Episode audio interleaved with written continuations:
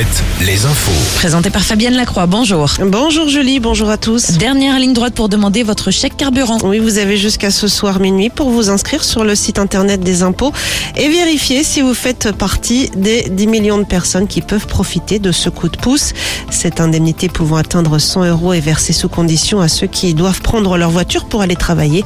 Près de 7 millions de chèques carburant ont déjà été versés.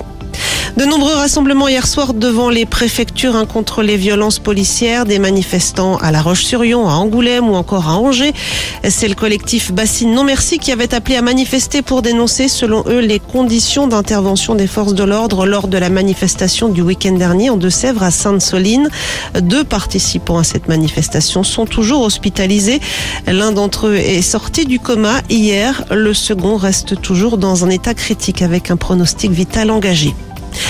Au chapitre santé, toujours le CHU de Poitiers organise aujourd'hui un forum de l'emploi.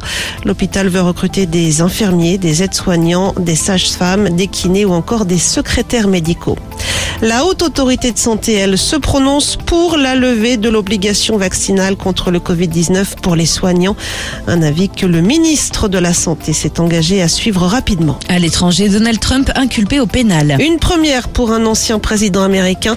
Donald Trump devrait comparaître mardi prochain à New York. Il est soupçonné d'avoir versé une, une forte somme d'argent à une actrice de film X pour acheter son silence lors de la présidentielle de 2016. L'ancien locataire de la Maison Blanche dénonce une persécution politique. En foot, Hervé Renard devient le nouveau sélectionneur de l'équipe de France féminine. Il va devoir rebâtir un groupe à moins de 4 mois maintenant de la Coupe du Monde qui se tiendra à partir de fin juillet en Australie et en Nouvelle-Zélande. Sur le terrain, les filles de Lyon et du PSG, elles ont perdu hier en Ligue des Champions. Élimination au stade des quarts de finale. Et puis ce soir, le retour de la Ligue 1 avec le match entre Marseille et Montpellier en ouverture de la 20e journée. En rugby, euh, Soyaux Angoulême reçoit Aix-en-Provence ce soir pour le compte de la Pro D2. Pas de top 14 en revanche ce week-end. Le stade Rochelet bascule en Champions Cup. Les jaunes et noirs recevront les Anglais de Gloucester demain pour le compte des huitièmes de finale. Et à cette occasion, le stade de Flandre affichera une nouvelle fois complet. Vous êtes avec Nico et Julie sur Alouette. Très belle matinée.